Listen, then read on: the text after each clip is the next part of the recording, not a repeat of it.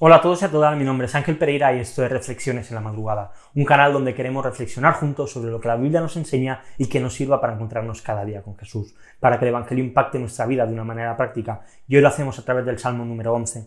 Vivimos en la era de la injusticia, y en la era de la injusticia precisamente entender lo que es verdaderamente la injusticia se convierte en algo complicado. Vivimos rodeados de políticos corruptos que parece que pasan impunes por sus delitos, maltratadores que quedan libres de, cárcel y de condena por falta de pruebas, demandas falsas que no se prueban y que hacen que inocentes acaben encarcelados, niñas que desaparecen y nunca se llega a saber quién es el responsable de, de su desaparición y de su fallecimiento, y podríamos decir un montón de cosas más, pero vemos que hay demasiada injusticia en este mundo, demasiada desesperación para aquellos que amamos la justicia, demasiada desigualdad, demasiadas familias que son echadas fuera de sus hogares, demasiada injusticia en nuestros ojos.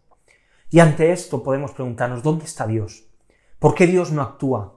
¿Por qué Dios parece haberse olvidado a veces del ser humano?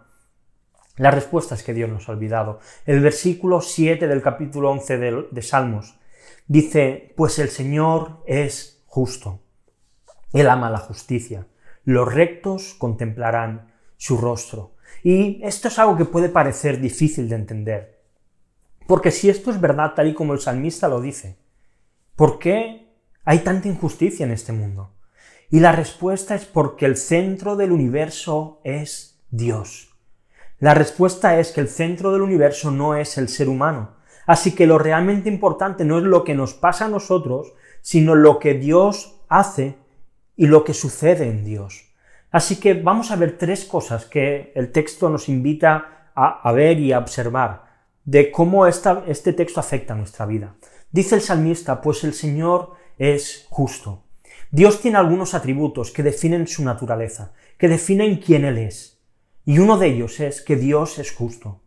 En Dios no existe ninguna injusticia. Y esto es algo que se nos tiene que grabar en la mente. John Piper, un escritor americano, y pastor, dice que para que Dios sea justo, debe dedicarse al ciento por ciento, con todo su corazón, alma y fuerzas, a amar y honrar su propia santidad en la manifestación de su gloria. Así que para que Dios sea justo, Él primero tiene que hacer que su imagen sea transmitida de manera correcta. Lo segundo que vemos en el Salmo, Él ama la justicia. Como Él es justo, él tiene que amar la justicia. La ama tanto que para que los escogidos pudiésemos ser salvos, mandó a Jesús para que Él fuese nuestra justicia. Porque Dios no podía pasar por alto nuestra maldad y nuestros pecados. Por eso vemos en Romanos 3, 21 al 23 dice, pero ahora, aparte de la ley, la justicia de Dios ha sido manifestada, confirmada por la ley y por los profetas. Esta justicia de Dios por medio de la fe en Jesucristo es para todos los que creen, porque no hay distinción, por cuanto todos pecaron y no alcanzan la gloria de Dios. Toda la raza humana está caída y está perdida, pero aquellos que hemos puesto nuestra fe en Jesús, hemos encontrado justicia en Él. Hemos encontrado la justicia que nosotros no podíamos alcanzar, porque Dios ama la justicia y Jesús satisfizo lo que nosotros no podíamos hacer. Y la tercera cosa, los rectos contemplarán su rostro.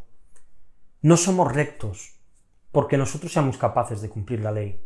Somos rectos porque Cristo ha vivido una vida perfecta y nuestra maldad fue cargada sobre Jesús en la cruz y su perfección gracias a la cruz ha sido cargada sobre nosotros. Así que por medio de la fe, por la gracia de Dios, recibimos el mayor regalo que hemos podido recibir que somos rectos, que somos perfectos delante de Dios y que un día, ya sea que muramos o ya sea que Jesús regrese en su segunda venida, veremos su rostro, porque Él nos habrá hecho rectos y aceptables delante del Padre. Y te quiero dejar, como siempre, dos preguntas, ya acabamos para reflexionar.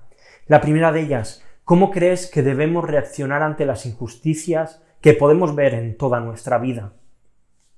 Y la segunda, ¿Cómo afecta a tu vida saber que en Cristo se ha ejecutado la justicia de Dios y que gracias a Cristo somos rectos y estamos unidos al Padre. Y como siempre también te dejo unos textos para que sigamos leyendo la Biblia en un año. Hoy Esdras capítulo del 8 al 10. Y nada más, lo dejamos aquí.